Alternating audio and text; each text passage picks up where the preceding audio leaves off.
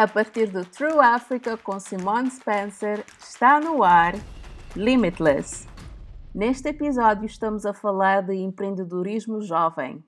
Idealmente, se pudesse ser à minha maneira, seria do género: vamos tentar perceber como podemos construir estas fábricas localmente.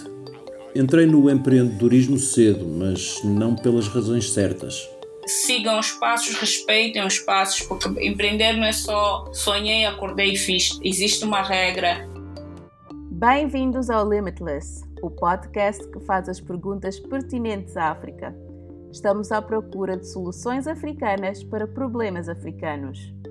Em cada episódio, fazemos uma pergunta pertinente aos africanos a três convidados e, obviamente, eles nem sempre estão de acordo. O podcast Limitless é patrocinado pelo Departamento de Estado dos Estados Unidos da América e pela Fundação Sinfire. Os africanos são conhecidos pelo seu esforço, e num continente onde o desemprego juvenil é elevado, eles têm de dar um jeito.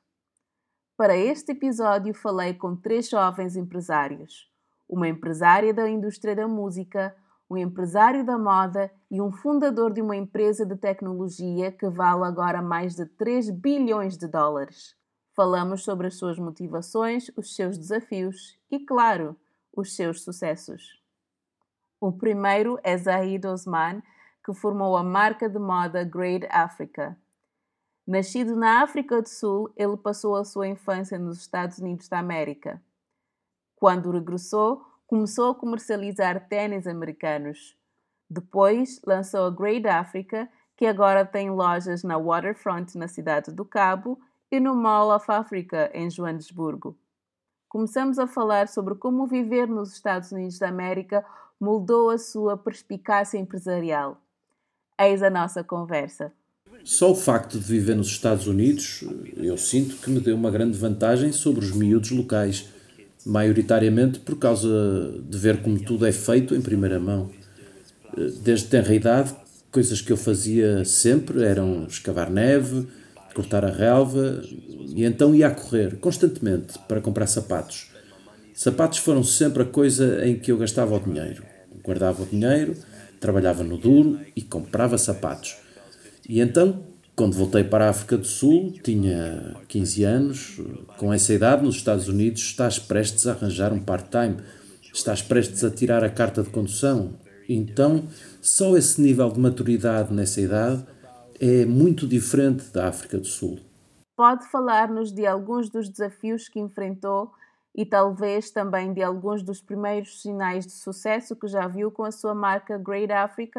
Há muitos desafios. Estar constantemente a fazer controle de qualidade é um deles. Então o que eu fiz foi trazer amostras dos Estados Unidos, eh, trazer amostras das minhas viagens e constantemente levá-las às fábricas e dizer: Estão a ver? Isto é onde eu queria estar.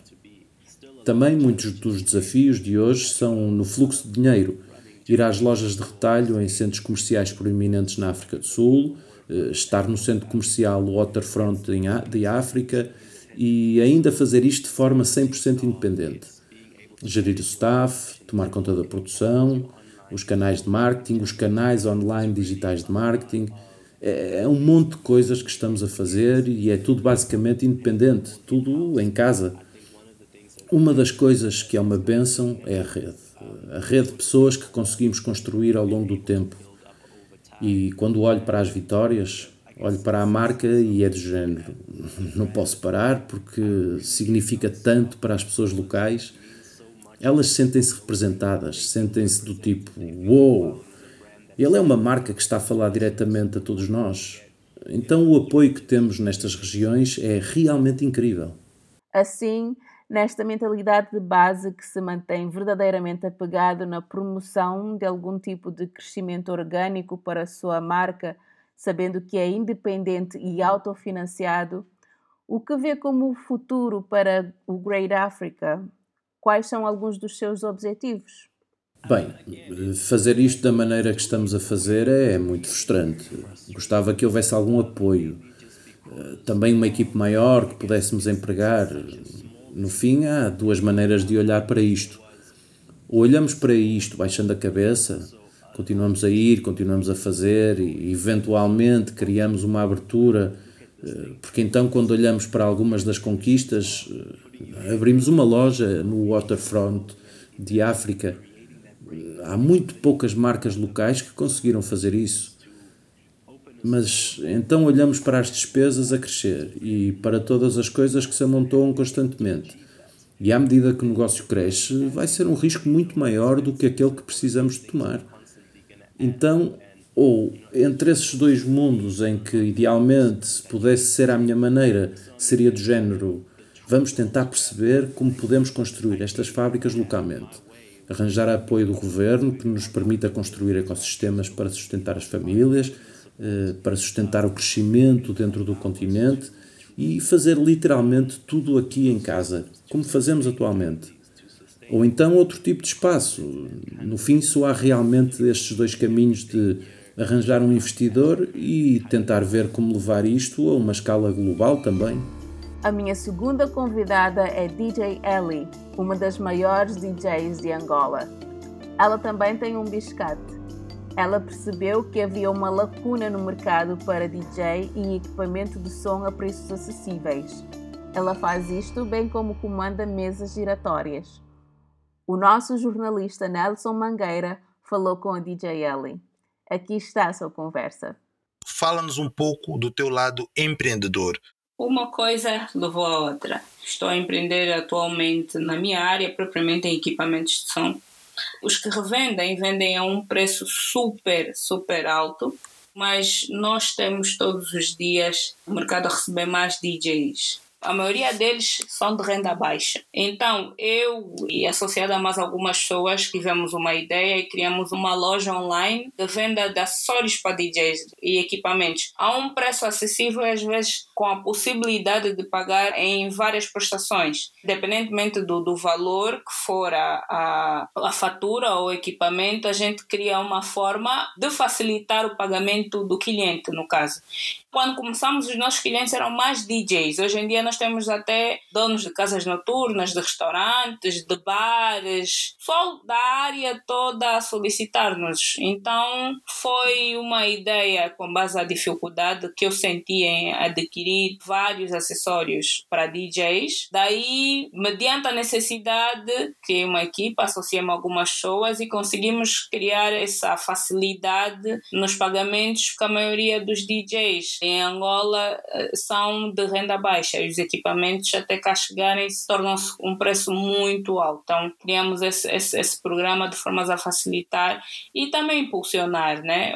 e trazer maior qualidade ao mercado. Ok, e como é que considera o cenário de empreendedorismo em Angola? Acha que está facilitado? Se por acaso teve obstáculos e sente alguns obstáculos, que obstáculos são? Tem obstáculos sim, como início de qualquer tipo de projeto ou ideia, então para materializar tem as suas dificuldades. Uma das dificuldades que tivemos a nível de importação, os custos aduaneiros em Angola são super altos, Outra dificuldade é, em Angola, infelizmente, ainda não acreditamos muito no mercado digital quanto que isso é, que é a coisa mais comum e pior agora depois da pandemia. Hoje em dia o mercado está a enveredar-se para o digital. Uma das coisas que foi difícil era angariar clientes pelo digital, é, mas hoje em dia já, já facilitou mesmo com a pandemia, porque as pessoas já acreditam mais que é possível encomendar algo por uma plataforma e este produto chegar no prazo em que for definido. Qual é o maior conselho que tem para jovens empreendedores que tentem atingir o sucesso do mesmo jeito que fez? Que trabalhem, que trabalhem, mas trabalhem em coisas que dominam. Pelo menos a base antes pesquisem, tenham domínio da coisa, como é que funciona, eh, sigam os passos, respeitem os passos, porque empreender não é só sonhei, acordei e fiz. Existe uma regra, sigam essas regras do empreendedorismo que verão frutos lá mais para frente. O nosso último convidado é Inola Aboyeji, um empresário nigeriano. Fundou a startup Andela, que forma engenheiros de software e conta como investidor o fundador do Facebook, Mark Zuckerberg. E Inola também fundou o Flutterwave, um sistema de pagamento online que vale agora mais de 3 bilhões de dólares. Falamos sobre as recentes alegações de fraude contra a empresa. Também falamos sobre como o filme The Social Network o inspirou. E Nola começou por me dizer como é que ele se iniciou no empreendedorismo tecnológico. Eu comecei no empreendedorismo tecnológico por acaso. Cresci saltando entre ambições. A dada altura quis ser polícia. A certa altura quis ser taxista. Quando fiquei um pouco mais velho, queria ser professor. Quando encontrei um grande amigo meu chamado Pierre Harris, nós éramos amigos desde o primeiro dia de aulas. Perdemos o contacto durante algum tempo porque ele partiu para o Silicon Valley. Ora, ele regressa e conta-me a sua experiência e eu achei que era a coisa mais espantosa do mundo. Então saímos e fomos ver a, rede social do Aaron Sorkin. Fiquei rendido. Fiquei do tipo, ok, é isto. Isto parece uma grande carreira para as crianças menos populares da escola. E então fui sugado. Depois eh, começamos uma empresa. Essa empresa não se saiu muito bem, mas eh, acabou por ser vendida a um dos nossos clientes. Depois disso, fiz a transição para uma outra empresa chamada Fora, desta vez no continente, e que também não se saiu muito bem, mas eh, ambas foram para mim ótimos campos de formação. Porque depois disso, formei a Andela, que é uma das empresas de que mais me orgulho. E depois da Andela formei a Flutterware. Que conselhos gostaria de dar aos jovens empresários africanos que estão a tentar iniciar empreendimentos especificamente tecnológicos? Foca-te no impacto. Acho que é o maior conselho que te posso dar. Sempre que reflito sobre qual foi a diferença entre as duas últimas empresas e as duas primeiras, penso que se resume a isso. Sabes, entrei no empreendedorismo cedo mas não pelas razões certas. Pensei que era uma forma de conseguir prestígio, pensei que era uma forma de conseguir dinheiro. Eu queria ser o Mark Zuckerberg, mas no momento em que o empreendedorismo passou de uma forma de aumentar o meu prestígio para uma forma de criar impacto no mundo, penso que os meus propósitos mudaram completamente. Por isso, diria apenas: foca-te no impacto. Portanto, no que diz respeito ao tema do impacto, podemos falar sobre Flutter Wave? O que correu mal com Flutter Wave? Penso que há coisas que foram um desafio para a Flutterware, especialmente por causa do seu crescimento. A Flutterware foi, a dada altura, a empresa de pagamentos com o crescimento mais rápido do mundo. Lembro-me quando estava a deixar a empresa em 2018, infelizmente, porque eu e o meu cofundador tivemos algumas divergências. Eu disse à administração: penso que é realmente importante para nós encontrarmos profissionais séniores e pessoas muito experientes para rodear a equipe de liderança, para que tenham a orientação certa e para que compreendam como construir e como crescer rapidamente, mas de forma mais sustentável. Acredita que muitas das alegadas questões de má gestão e fraude foram negligenciadas por se tratar de uma empresa africana? Penso que foram ignoradas porque é uma empresa africana e também nem todas as alegações foram substanciais. Penso que há bastante decoro com uma série destas alegações, mas sobre as questões que são substanciais, eu diria que isto aconteceu precisamente porque muitos dos investidores não eram africanos e não entendiam como gerir estas questões em particular não há muito capital local a entrar nas empresas. Por isso, os fundadores são obrigados a controlarem-se a si próprios. E o único outro controle está a milhares de quilómetros de distância, na Califórnia, e é muito difícil governar e ter um conselho ativo quando são todos estrangeiros sentados do outro lado do Atlântico. Quero perguntar-lhe sobre onde está a Nigéria nos seus planos neste momento dado que tem esta abordagem global de investimento e empreendedorismo? Sim, repara, tenho estado na Nigéria nos últimos dois anos. Tenho estado sediado na Nigéria. Penso que da última vez que nos vimos, a minha sede era em São Francisco e, pouco antes da pandemia, regressei a casa e esta vai continuar a ser a minha sede global durante muito tempo. Penso que é importante fazer uma observação sobre o facto de que podemos construir soluções globais a partir de África. Fizemos uma espécie de transição de construir talentos para construir empresas. E agora temos de construir uma sociedade. Demasiados perfis de jovens empresários concentram-se apenas nos seus sucessos. mas é realmente difícil tentar construir um negócio a partir do zero. Eu sei. Apreciei a honestidade de todos os nossos convidados. Não estamos à procura de respostas simples neste podcast, mas acreditamos que o potencial da África é ilimitado e estes jovens empreendedores são a chave para isso. Precisamos de apoiar o seu impulso, a sua visão e o seu talento. Obrigada por ouvir.